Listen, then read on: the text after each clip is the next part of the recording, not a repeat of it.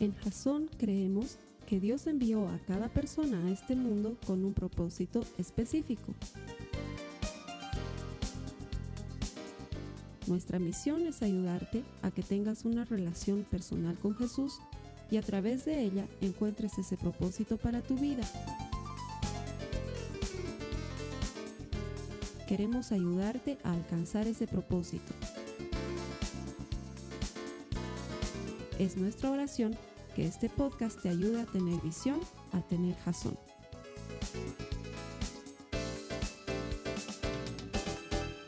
Estamos en la tercera semana de Él mueve la piedra, esta serie que está enfocada en ayudarnos a entender las ventajas y a vivir las ventajas de que Cristo haya vencido la muerte y vencido al pecado.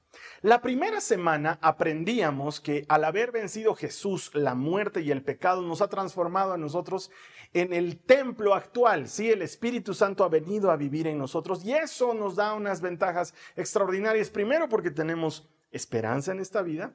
Segundo, porque no hay condenación para los que estamos en Cristo Jesús. Y tercero, porque hay esperanza eterna. Sabemos que Él ha preparado un lugar para ti y para mí en la eternidad. Y eso debería hacer que seamos las personas más alegres de la tierra, porque todo eso está a nuestra disposición. Y ya entrando más profundo, la semana pasada aprendíamos sobre el Espíritu Santo, que es Dios mismo habitando en nosotros y aprendíamos eh, las diferentes ventajas, valga la redundancia, que significan el tener a Dios viviendo dentro de nuestro corazón. Él nos guía, Él nos conduce, Él nos revela toda verdad, nos ha dado un espíritu de valor, nos ha dado un espíritu de dominio propio. Al, al haber recibido al Espíritu Santo en nuestros corazones, hemos recibido el mayor regalo que un ser humano podría recibir. Y es que el sueño del Señor ha sido siempre vivir entre nosotros. Y el mismo espíritu que levantó a Cristo de la tumba es el mismo espíritu que habita en ti, si crees. Esa promesa es extraordinaria. Si no has visto el video de la semana pasada, yo te invito a que te tomes un tiempo, lo busques, está ahí gratis en YouTube para siempre además. Búscalo para que aprendas más sobre esta relación que tenemos que tener con el Espíritu Santo porque está dentro nuestro. Esta semana el mensaje se llama reacción en cadena. Y es que quiero ir más hondo en lo que el Espíritu es capaz de hacer en nosotros y a través de nosotros. Pero para eso te quiero contar una historia de un discípulo de Jesús. Este hombre se llamaba Felipe. Y Felipe había ido a predicar a la región de Samaria. Ahora, si no sabes qué es Samaria, te pongo un poco en contexto. Samaria era parte de Israel en un principio. Pero luego por cuestiones políticas y religiosas se fue como que haciendo una zona independiente. El reino se dividió en la época de Roboam, el hijo de Salomón, se dividió en Judá y, e Israel. Sí, Judá en el sur e Israel en el norte. Y la capital de Israel era Samaria. Luego de muchos años y de pésimos reinados terminaron cautivos en Asiria y luego adoptaron las costumbres de los asirios y luego la de los babilonios y luego la de todas las otras culturas que vinieron a sincretizarse con ellos y definitivamente perdió todo nexo con Judá excepto por la Torá. Ambos tenían la Torá, aunque eh, eh, en Judá se utilizaba además de la Torá la Tanaj, que es los escritos de los profetas, los escritos sapienciales, todos los otros que nosotros consideramos Antiguo Testamento. Lo que tenían en común con los judíos era la Torá pero nada más después eran paganos, estaban llenos de, costumbres extrañas. Y cuando Jesús viene, él predica entre los samaritanos. Esto sorprende obviamente a sus discípulos porque los judíos no se hablaban con los samaritanos, pero a raíz del encuentro de Juan 4, Jesús con la samaritana, Jesús les lleva el Evangelio y se queda unos cuantos días ahí en Samaria y muchos se convierten mostrándonos que el deseo del Señor es llegar hasta el último rincón del mundo. Es ahí que ya en Hechos de los Apóstoles Felipe va a predicar a Samaria y obviamente el poder del Espíritu Santo le acompaña. Y dice que suceden muchos milagros mientras Felipe está enseñando a la gente y bautizándolos en todo el tiempo que estuvo ahí. Y había un hombre, un charlatán, uno de esos que te cuentan el cuento que le decían Simón el mago, seguramente por las cosas que hacía, actos presuntamente mágicos y que llevaban a la gente al asombro y a seguirlo hasta que llegó Felipe. Felipe empezó a predicar a Jesucristo y todos se volcaron a la predicación de Felipe, Simón el mago incluido. Es más, la Biblia nos dice que creyó y hasta se hizo bautizar. Entonces, unos días más tarde llegaron Pedro y Juan a continuar con la obra que había iniciado Felipe. Además que dice que los que vivían en ese lugar solamente habían sido bautizados, pero no habían recibido al Espíritu Santo. Qué interesante esto. Un detalle bien importante que necesito que nosotros rescatemos para entender por qué es importante pedir el Espíritu Santo. Vamos a la Biblia, a Hechos en el capítulo 8, los versos 18 al 20, dice la palabra de Dios. Cuando Simón, este Simón el mago, vio que el Espíritu Santo se recibía cuando los apóstoles imponían sus manos sobre la gente, les ofreció dinero para comprar ese poder. Déjenme tener este poder también, exclamó, para que cuando yo imponga mis manos sobre las personas reciban el Espíritu Santo. Pedro le respondió, que tu dinero se destruya junto contigo por pensar que es posible comprar el don de Dios. Wow. Pedro lo reprende por dos cosas importantes. Primero, los motivos del corazón de este Simón el mago no eran buenos. Él quería adquirir la capacidad de repartir Espíritu Santo porque llamaba la atención de la gente. Y él quería seguir siendo ese Simón el mago, reconocido entre los demás ahora también porque da el Espíritu Santo, si me entiendes, estaba queriendo hacer una especie de extensión horizontal de su negocio. Pero lo segundo es porque pensó que podía adquirirse este poder. Y esto no, esto es un don, dice, dice Pedro, lo dice clarito. ¿Has pensado adquirir, has pensado pagar por el don del Espíritu? Don es una palabra que en, en griego se pronuncia caris y que literalmente significa regalo. Eh, eso quiere decir gratuito. ¿Sí? Es un regalo para todo aquel que cree. Cuando tú crees en Jesús, pides el Espíritu Santo y el Espíritu Santo viene como un regalo a ti. Necesitamos pedirlo. El Espíritu Santo es un regalo de Dios que tenemos que pedir. Es decir, tenemos que invitarlo a nuestro corazón. Has debido escuchar alguna vez ese pasaje de Apocalipsis 3 en el que la Biblia nos dice que Jesús está llamando a la puerta de nuestro corazón y que si tú le abres, Él entrará a cenar. El Espíritu Santo es un caballero, es Dios mismo. Está esperando que le demos un espacio en nosotros para habitar en nosotros. Él no quiere entrar a la fuerza. Es por eso que necesitamos creer y al creer invitarle a que venga y more en nuestros corazones. Y sabes qué? Este regalo está disponible para todo aquel que cree. Obviamente si alguien no cree, ni siquiera lo va a pedir. Pero es importante entender que es la fe la que nos permite recibir al Espíritu Santo, como poéticamente se dice, dulce huésped de nuestra alma, para que venga y habite en nosotros. Y para que entiendas cómo funciona esto desde el principio, vámonos a la resurrección de Jesús. Jesús resucita, se deja ver con sus apóstoles, se deja ver con hasta 500 personas a la vez, nos dice la palabra de Dios, y les da luego una instrucción, les dice, no se vayan de Jerusalén, sino que quédense orando. Y es específico Jesús, hasta que reciban poder de lo alto. Eso está en los primeros capítulos de los Hechos de los Apóstoles. Entonces los discípulos, eh, haciendo caso de lo que Jesús les mandó, se quedaron en Jerusalén por 50 días orando. Y entonces ahí ocurre lo que nosotros conocemos o conmemoramos como la fiesta de Pentecostés. La fiesta de Pentecostés ya existía dentro del calendario judío porque es la fiesta de las semanas, es la fiesta de las cosechas. ¿sí? Es cuando la, gente celebraba el haber cosechado lo que habían sembrado. ¿Sí me entiendes lo que está pasando? Esa, esa similitud es intencional de parte de Dios. ¿Por qué? Porque Jesús es el grano de trigo que cae en la tierra y muere. Y al morir, tal como él lo dice, da mucho fruto. El fruto es los creyentes que se van a cosechar en este momento y lo que va a suceder con el Espíritu Santo. Acompáñame en la Biblia a Hechos, al capítulo 2, los versos 1 al 4, dice la palabra del Señor. El día de Pentecostés, todos los creyentes estaban reunidos en un mismo lugar. De repente se oyó un ruido desde el cielo parecido al estruendo de un viento fuerte e impetuoso que llenó la casa donde estaban sentados. Luego, algo parecido a unas llamas o lenguas de fuego aparecieron y se posaron sobre cada uno de ellos. Y todos los presentes fueron llenos del Espíritu Santo y comenzaron a hablar en otros idiomas conforme el Espíritu les daba esa capacidad.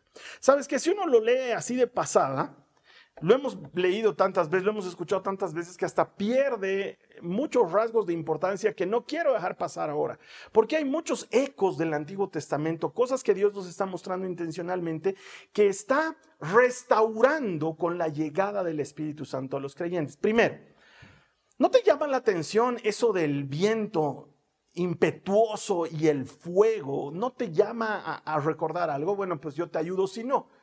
Cuando estaba construido el tabernáculo del cual hablamos en la primera semana, esa tienda de campaña donde la presencia de Dios descendía visiblemente para los israelitas para encontrarse con Moisés. Esta presencia descendía como un viento impetuoso o como una nube de fuego que acompañaba a los israelitas a todas partes. Esto mismo está sucediendo, pero ahora haz de cuenta que está sucediendo en mini templos, porque cada persona se está transformando en un templo del Espíritu Santo y la presencia está descendiendo igualita que como descendía en el tabernáculo o en el templo mismo de Salomón, que cuando lo inauguraron la Biblia cuenta cómo descendió poderosamente la presencia sobre ese lugar. Entonces, esas lenguas de fuego, ese viento impetuoso, nos están haciendo eco de eso que nos cuenta el Antiguo Testamento. Oh, Debes recordar ese pasaje en el que Elías, deprimido, ha ido a una cueva a buscar al Señor y sucede una serie de eventos, un terremoto, un viento muy fuerte, un incendio, para luego estar acompañados por un silbo apacible y la presencia del Señor manifestándose en ese lugar. Y la Biblia claramente nos dice que el Señor no estaba ni en el terremoto, ni en el viento, ni en el fuego. Y luego del silbo apacible la presencia se manifiesta. Es así como este lugar se llena de ruido, viento y luego unas lenguas de fuego vienen sobre cada uno de los creyentes. Te das cuenta que es el mismo Espíritu Santo del que los discípulos ya habían leído y aprendido hace mucho tiempo en las escrituras. Pero además sucede algo extraordinario. Yo no te lo leo porque es mucho más largo el capítulo, pero seguramente recuerdas la historia. Dice que en ese momento, así como acaba de describirnos, empezaron a hablar en nuevas lenguas, en idiomas que el Espíritu les concedía hablar. Lo interesante es que dice que los que estaban afuera del lugar donde los discípulos estaban reunidos, eh, venían de todas partes. Dice que había gente de Galacia, de Ponto, de Éfeso, de Capadocia, de Esmirna, de, bueno, todos los lugares de la época, ¿sí? Multicultural. Y de pronto ellos escuchan lo que está pasando allá adentro y dicen, wow, es increíble. Les estamos escuchando hablar las maravillas de Dios, pero cada uno en nuestro propio idioma. Oye, ¿tú de dónde eres? ¿Y tú de dónde eres? Y claro, hablaban idiomas distintos, pero le escuchaban, escuchaban lo que estaba sucediendo, le escuchaban a los, a los discípulos hablar en el idioma propio. ¿No, ¿No te suena algo? Bueno, pues déjame ayudarte. ¿Te acuerdas de la historia de la Torre de Babel? La Torre de Babel fue ese evento de rebelión inicial del hombre después del pecado de Adán y Eva. Fue el evento de, rebelión conjunta donde todos los hombres dijeron, vamos a tocar a Dios y vamos a hacernos un monumento a nosotros mismos y vamos a llegar tan alto como está Dios. Siempre en esa idea del hombre de hacer sus cosas a su manera y Dios ahí es que confunde los idiomas de la gente y los vuelve multiculturales, si vale el término incapaces de comunicarse en ese momento unos con otros y la torre de Babel queda inconclusa. Y aquí es como si el Señor hiciera para los que usan computadoras Control Z o para los que usan Mac Command Z o para los que entienden undo, deshacer, ¿sí? Es como que lo restaura todo con el espíritu. Lo que antes fue una confusión multicultural ahora se transforma en unión. Y el Espíritu les permite a los discípulos expresarse de tal manera que todos los lo entiendan a los discípulos. El Señor está rehaciendo algo, está restaurando las cosas con la llegada del Espíritu Santo. Y estos hombres y mujeres que hace unos 50 días estaban atemorizados y ocultos, ahora son valientes. Abren las puertas de ese lugar que llamamos el cenáculo y Pedro se para y da la primera prédica de la historia de la iglesia. Y es fabuloso porque la Biblia nos cuenta que ese día, a raíz de la palabra predicada, tres mil nuevas personas se añadieron a los que creían. Pero lo más lindo es, porque seguramente me, vas a decir, ¿qué tiene que ver con nosotros, Carlos Alberto? ¿Qué tiene que ver conmigo? Gracias por la enseñanza, pero no lo veo personal. Lo más lindo es que esa promesa es para ti. Mira lo que dice Pedro en esa prédica, en Hechos 2, en el verso 39, dice, esta promesa es para ustedes para sus hijos y para los que están lejos, es decir, para todos los que han sido llamados por el Señor nuestro Dios. ¿Quién aquí ha sido llamado por el Señor nuestro Dios? A mí me gustaría leerlo en la sala de chat si me pones yo he sido llamado, yo he sido llamada, como una afirmación de que crees. Vamos, escríbelo ahora, pon yo he sido llamado. Mira, cuando estoy haciendo esta prédica en vivo, yo le pregunto a la gente, ¿quiénes aquí han sido llamados? Me gusta que hagas esa declaración pública de tu fe. Yo sé que he sido llamado por el Señor. Si tú has sido llamada por el Señor, si tú has sido llamado por el Señor, esta promesa es para ti, para tus hijos y para todos aquellos a los que tú también llegues con este mensaje. Por eso es que es importante lo que sucedió en Pentecostés, porque en Pentecostés comienza la era del Espíritu Santo. Comienza el momento de Dios llegando hasta el último rincón del mundo. ¿Sabes qué? En esa prédica, en ese pasaje específico, Pedro estaba hablando de ti. Pedro estaba hablando de mí de los que hemos llegado a creer en Jesús, ya no porque lo hemos visto, sino porque el poderoso mensaje ha sido escuchado y ha transformado nuestros corazones. Y Jesús, sabiendo que esto iba a ocurrir, hizo una promesa bien interesante a sus discípulos cuando les estaba presentando al Espíritu Santo. Vamos a ver lo que dice la palabra de Dios en Juan 14, en el verso 12, para que leamos esta promesa, la que el Señor le hizo a sus discípulos y por ellos a nosotros también. Mira lo que dice Juan 14, 12. Dice, les digo la verdad. Todo el que crea en mí, hará las mismas obras que yo he hecho y aún mayores, porque voy a estar con el Padre. Esa era la promesa de Jesús en la cena, en la última cena. Les dijo, me voy, no los dejaré solos, pero además el hecho de que yo me vaya con el Padre significa que el Espíritu vendrá a ustedes y les dará el poder y la capacidad y los facultará para hacer obras mayores todavía. Y esto empezó a cumplirse desde Pentecostés en la vida de los discípulos con evidencias extraordinarias.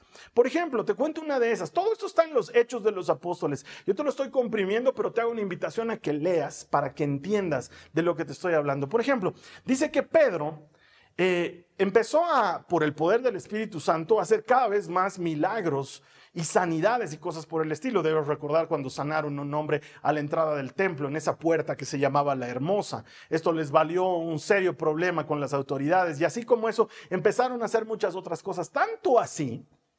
Y esto es a lo que quiero llegar, para que veas cuán cosas mayores que las que hizo Jesús empiezan a hacer los apóstoles. Em, dice que la gente sacaba a los enfermos a la calle cuando Pedro iba a pasar por el lugar para que los toque con su sombra y queden sanos. ¡Wow! No solamente por lo que está sucediendo en la sanidad, sino por la fe de la gente, por el impacto del ministerio de Jesucristo, porque no te olvides que no es Pedro el milagroso, es el Espíritu Santo a través de Pedro. La gente cree y con solo ser tocados por la sombra de Pedro están siendo sanados. Esto es extraordinario. Esto es algo que no puedo ni siquiera imaginar de tan poderoso y de tan evidente en la vida de los discípulos. O por ejemplo, nos cuenta otro pasaje que dice que Pablo que iba predicando a Jesús de un lugar a otro, de un pueblo a otro, de una ciudad a otra, eh, estaba tan lleno de ocupaciones que muchas veces no tenía ni siquiera la oportunidad de ir a orar por la gente enferma. Entonces, ¿qué hacían? Dice que le traían los delantales esto es seguramente algún pedazo de ropa o alguna ropa de las personas que estaban enfermas. Y dice que Pablo oraba sobre los delantales, ponía sus manos sobre la ropa de los enfermos y cuando llevaban esa ropa a los enfermos, se las ponían y los enfermos se sanaban. es extraordinario lo que está haciendo el Espíritu Santo en los hechos de los apóstoles a través de los discípulos de Jesús cosas mayores que las que habíamos visto en los evangelios. Pero no olvides, no es Pablo el que está haciendo el milagro, no es Pedro el que está haciendo el milagro, es Jesús por medio de su Espíritu que está cumpliendo esta promesa de hacer cosas mayores. Hubo ese otro pasaje que nos cuenta también los hechos, que Pablo cuando estaba yendo a una de las cárceles que le tocó ir, esta vez en Roma, dice que el barco en el que estaban yendo no pudo llegar a la orilla y quedó completamente destruido mientras todos los que estaban en el barco saltaron y nadaron por sus vidas para salvarse. Y cuando llegaron a la isla, dice que una serpiente ¡pim! mordió la, la mano de Pablo cuando estaban queriendo hacer una fogata, lo mordió aquí en su brazo. Y dice que la la gente empezó a especular, ellos no lo conocían, no sabían que era cristiano, no habían tenido oportunidad de escuchar del Evangelio. Empezaron a decir, este hombre ha debido ser muy malo, ha debido tener un serio, serio problema porque eh, los se, se libró de la furia de los dioses, dicen, al haber escapado con vida del mar, pero ellos le hicieron juicio al hacerlo morder con la serpiente y ciertamente morirá. Y dice que Pablo no, se sacudió de la serpiente como si le hubiera picado un mosquito y siguió ahí y no le pasó nada, no se hinchó, no se murió, no le pasó nada. La gente quedó sorprendida y abierta a escuchar el mensaje de Jesucristo. Entiende esto. Simón el mago quería comprar el don del Espíritu Santo para hacer grande él. Pero el don del Espíritu Santo es para hacer grande a Jesucristo.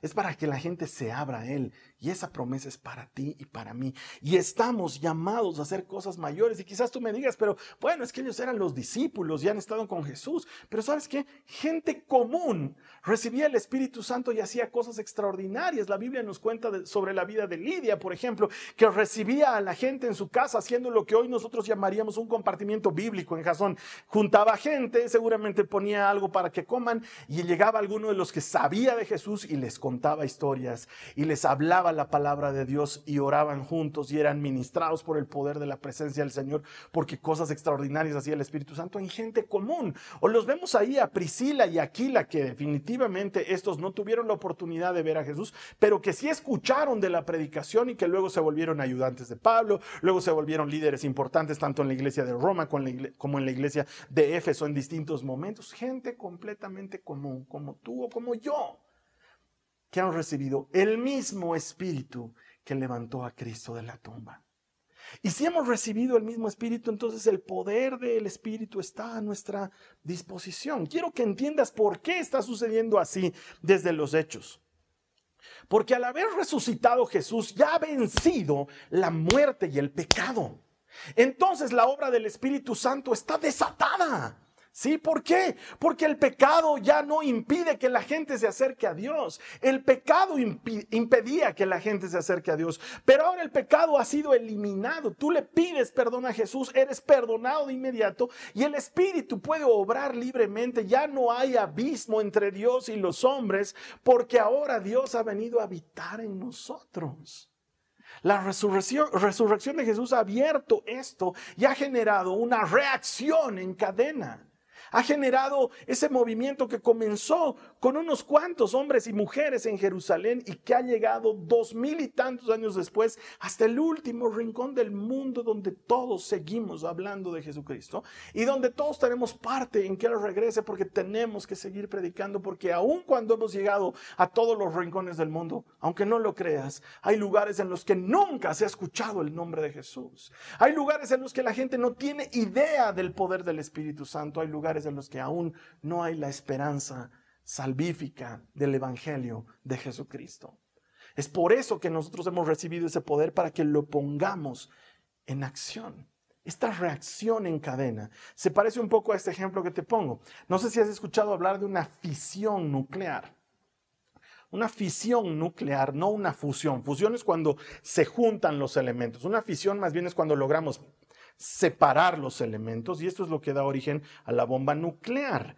Se logra que, em, para ponértelo en fácil, las partículas de un átomo se separen y al separarse generan la separación de las que están a su lado. Eso se llama una reacción en cadena.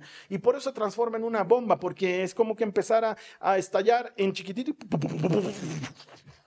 ¿Sí? Algo así. Esa es una fisión nuclear y es una bomba de alto impacto. Y eso mismo sucede con el Espíritu Santo.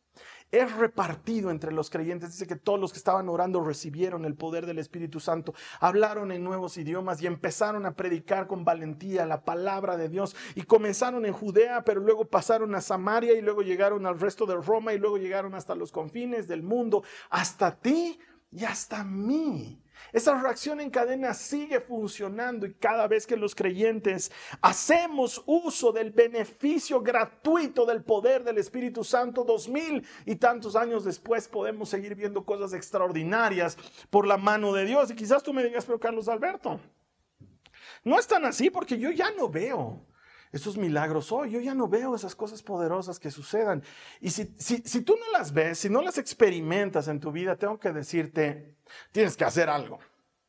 Has recibido el mismo Espíritu Santo que levantó a Cristo de la tumba. Nada te impide ver esto. ¿Sabes qué? Quizás lo que te está faltando es comunión con Jesús. Quizás lo que te está faltando es involucrarte en la comunidad, porque yo tengo una serie de ejemplos bastante actuales de cosas que veo que hace el Espíritu Santo de una manera extraordinaria. En sanidades, cuando los médicos dicen no hay esperanza. En matrimonios, cuando los consejeros matrimoniales dicen no hay esperanza. En provisión, cuando los bancos dicen esto se cae para nosotros veo cómo Dios sigue haciendo. Tengo unos cuantos ejemplos que por respeto a las personas a quienes no pedí autorización, no voy a dar nombres, pero por ejemplo, unos años atrás, un par de años atrás, teníamos un pequeño bebé que estaba enfermo en la clínica, sus pulmones se habían necrosado, tenía una enfermedad muy, muy fea que lo estaba matando y las posibilidades de que sobrevivan eran prácticamente nulas. Pero toda la iglesia estuvo clamando y creyéndole al Señor y orando para que Él haga un milagro y el Espíritu Santo hizo su obra. Y ese niño es hermoso y ahora tú lo ves jugando, encima es fachero, tiene una pinta hermosa, está completamente sano. Porque Dios sigue haciendo lo que la ciencia dice ya no se puede más. Igual un par de años atrás teníamos otro bebé en la, en, la, en la, iglesia que tenía muchos problemas porque le habían detectado una especie de, no sé pues, deficiencia en la sangre y que eso lo podía llevar a complicaciones de salud terribles y en un acto poderoso de fe de sus papás. Confiando plenamente en el Señor, ellos se abandonaron a Él y le dijeron, Señor, vamos a aceptar tu voluntad, sea cual fuere. ¿Y sabes qué?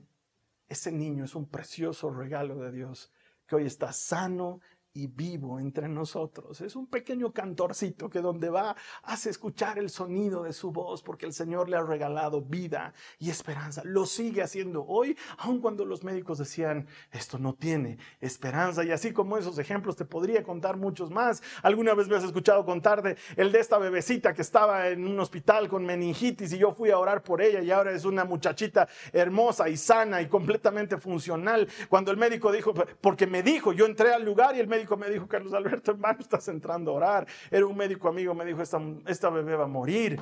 Y cuando oramos y el Señor hizo un milagro, ¿sabes qué? No es el Carlos Alberto, yo no tengo ningún poder. Es el Espíritu Santo que vive dentro nuestro, el poderoso.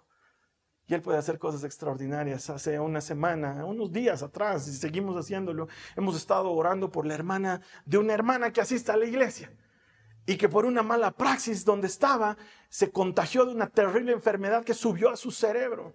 Y las posibilidades de que salga de terapia intensiva con vida eran escasas pero no hemos dejado de creer y aún hoy seguimos creyendo y seguimos orando por ella y seguimos dándole gracias al Señor. Y lo último que he sabido de ella es que salió de terapia intensiva y que el peligro grande ya ha pasado y que ahora viene la recuperación. Y si, ¿sabes qué? Si Dios la sacó de eso, también la sacará de todo lo que viene adelante.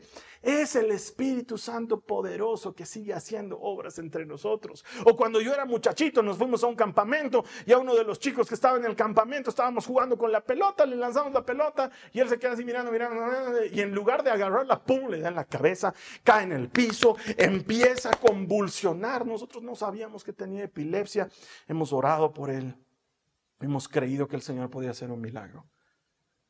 Y cuando llegamos a La Paz, sus papás lo llevaron de inmediato a sacarle unas tomografías y el médico, en lo que puedo entender de medicina, porque cero a la izquierda en eso, explicó que el hueco o la fisura o no sé, pues lo que faltaba en su cerebro se había completado.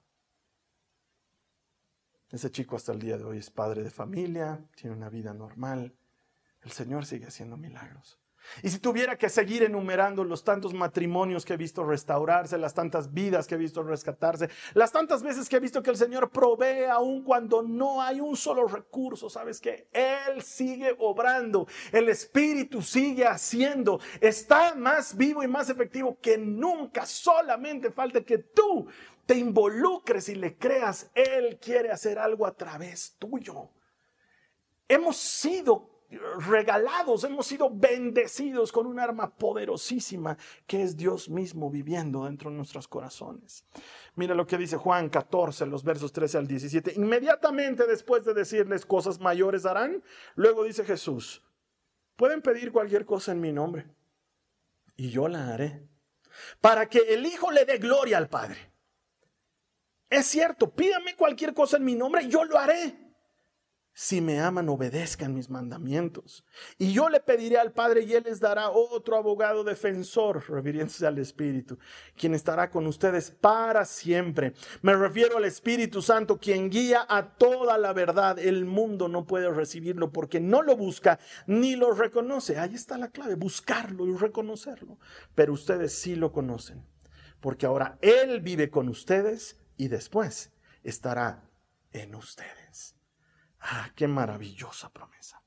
El Espíritu Santo ahora habita en nosotros y su poder está a disposición de todos los que lo buscan y lo reconocen, porque sabes que esto no se trata de nosotros, se trata de lo que Jesús acaba de decir. Cada vez que el Espíritu obra a través tuyo, cada vez que el Espíritu obra a través mío, lo que está sucediendo es que Dios está siendo glorificado, su reino está siendo establecido, su gloria está alcanzando hasta el último rincón del mundo y nosotros estamos sirviendo de instrumentos para que Él sea conocido. No se trata de mí, no se trata de ti, no se trata de Jasón como iglesia, se trata de Jesucristo. Y nada de lo que yo te pueda decir se acerca a quién es Él. Y cada vez que trato de explicar esto me quedo limitado en mis palabras y en mi pequeño conocimiento. Esto se trata de Jesús, de que llegue hasta la última persona, Quizás me digas, sí, pero Carlos Alberto, yo vi morir a una persona amada o, vi que una persona no recibió lo que necesitaba y sabes que el mundo sigue lleno de esas cosas. Por eso mismo es que necesitamos hacer llegar esta esperanza hasta la última persona que podamos. Porque el mundo sigue roto y quebrado. Lo que ha cambiado es que ahora hay acceso al trono de la gracia. ¿Sabes qué? Comencé contando la historia de Simón el mago. Él quería este poder para llevarse él el crédito llenarse Él de la gloria. Pero Dios está buscando hombres y mujeres, jóvenes y adultos, que desinteresadamente quieran llevar esta buena noticia y el poder que la acompaña para que Él reciba la gloria. ¿Eso qué quiere decir? Que tú puedes sanar enfermos por el poder del Espíritu Santo que tú puedes orar por una familia para que ésta no se quiebre. Que tú puedes orar para que una persona regrese a casa y el Señor lo hará. Pídanme en mi nombre, dice Jesús. Pídanme, yo mismo lo haré. ¿Por qué? Porque el Espíritu Santo vive en ustedes. Él ya no se va, Él permanece ahí. Hermano, hermana, seguí orando. No te des por vencida, no te des por vencido, seguí creyendo. Él sigue haciendo cosas. Es que Carlos Alberto, ya ha pasado mucho tiempo. No sé si el Señor me oye. No creas esa mentira. El Señor te oye porque vive dentro de tu corazón. El Espíritu Santo ha venido a morar en los que creemos en Él.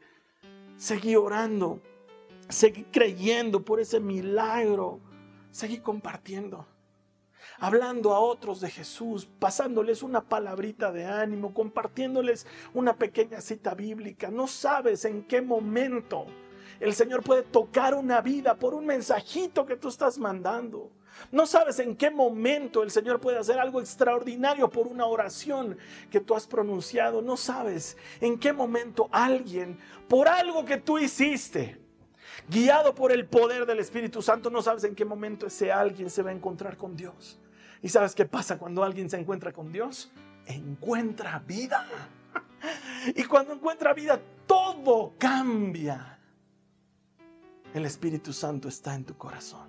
Está dentro tuyo. Es una reacción en cadena. Cristo vence la muerte, el Espíritu se disemina y cosas mayores podemos hacer por el poder del Espíritu Santo que habita en nosotros. Cosas poderosas están a tu alcance. Haz la prueba. Lánzate. Cree.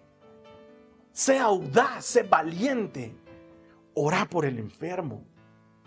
Ora por el necesitado. Atende la necesidad, la necesidad del que no puede. Como igual unas semanas atrás, y con eso termino, un hermano me cuenta que estaban teniendo un problema en su casa, uno de los trabajadores tuvo un accidente, tuvieron que llevarlo a la clínica y cuando llegan a la clínica se encuentran con una niña que estaba con un serio problema porque se había fracturado algo y nadie podía pagar lo que esa niña necesitaba para ser atendida por los médicos. Y esta pareja de hermanos que pensaban que estaban atravesando un problema por ese trabajador que necesitaba ayuda, en realidad habían sido llevados a ese lugar para ayudar a esa niña. Ah, si tú le dejaras al Espíritu Santo que te guíe, cosas poderosas sucederían en tu vida y a tus propios ojos. Te hago corta la historia. Esa niña ahora está recuperándose. Porque estos hermanos estuvieron en el lugar preciso para hacer la obra de Dios. Sabes que el Señor sigue haciendo cosas para los que creen. Simón quería pagar por esto y tú lo has recibido gratis. ¿No deberíamos estar agradecidos con el Señor y usarlo? Yo te voy a invitar a que oremos. Vamos a cerrar ahí nuestros ojos donde te encuentres en este momento. Y dile conmigo al Señor, quiero que repitas la oración. No que me veas orando, por favor. Quiero que repitas la oración conmigo. Cierra tus ojos, ora conmigo. Dile al Señor, Señor Jesús, gracias por enviarme tu espíritu para que viva dentro mío. Señor, te clamo, te pido, te solicito con denuedo, con todas mis fuerzas. Úsame para tu gloria. Úsame para tu gloria, que señales, que prodigios sean hechos delante de mis ojos, porque tú estás obrando para ser glorificado. Yo, Señor, te llevaré hasta el último rincón, hasta donde me dejes llegar. Creo creo que me quieres usar y te doy gracias, te doy gracias por regalarme este poder extraordinario de tu Espíritu Santo. Gracias Señor. Amén. Si has hecho esta oración, hermano, la Biblia dice, acabamos de leerlo, Jesús dice que los que le buscan y lo reconocen van a hacer cosas mayores. Si tú has hecho esta oración es porque le crees. Y si le crees, la palabra lo promete, vas a hacer cosas mayores. Lánzate, haz la prueba, no tengas temor, el Señor está contigo. La siguiente semana vamos a cerrar esta serie que trata de llevarnos al mayor provecho de la resurrección de Cristo en nuestras vidas. Estoy seguro que vamos a poder aprender mucho más de la palabra de Dios. En tanto, te invito a que me ayudes a compartir este mensaje y por favor, te lo pido de corazón, ayúdanos. Yo no puedo llegar a todas las personas que tú puedes llegar. Si cada uno de nosotros compartiera este mensaje, esta sería una reacción en cadena, no para que yo sea conocido, olvídate, es lo que menos me importa, ni para que Jasón sea conocido, no, no nos interesa, nos interesa que el mensaje de Cristo llegue a esa persona que necesita creer que orando por el enfermo se sanará, que necesita creer que orando por ese matrimonio se restaurará, que necesita creer que hay esperanza para su vida. Ayúdame a compartirlo. Tú no sabes en cuál momento la persona va a encontrar a Dios. Y cuando encuentra a Dios va a encontrar vida. Eso es lo que nos mueve aquí en Jasón. Y estoy seguro que tú quieres ser parte de ese gran mover del Espíritu Santo. ¿Me ayudas a compartirlo? Yo sé que sí. Nos vamos a ver aquí la siguiente semana. Esta ha sido una producción de Jason Cristianos con Propósito. Para mayor información sobre nuestra iglesia o sobre el propósito de Dios para tu vida, visita nuestro sitio web www.jason.info. Allí encontrarás muchos recursos para animarte en tu relación con Dios, enseñanzas, nuestro blog, prédicas y mucho más. Te lo deletreamos www.jazon.info on.info. También puedes visitarnos en nuestro sitio en Facebook www.facebook.com barra Que Dios te bendiga abundantemente. Muchas gracias.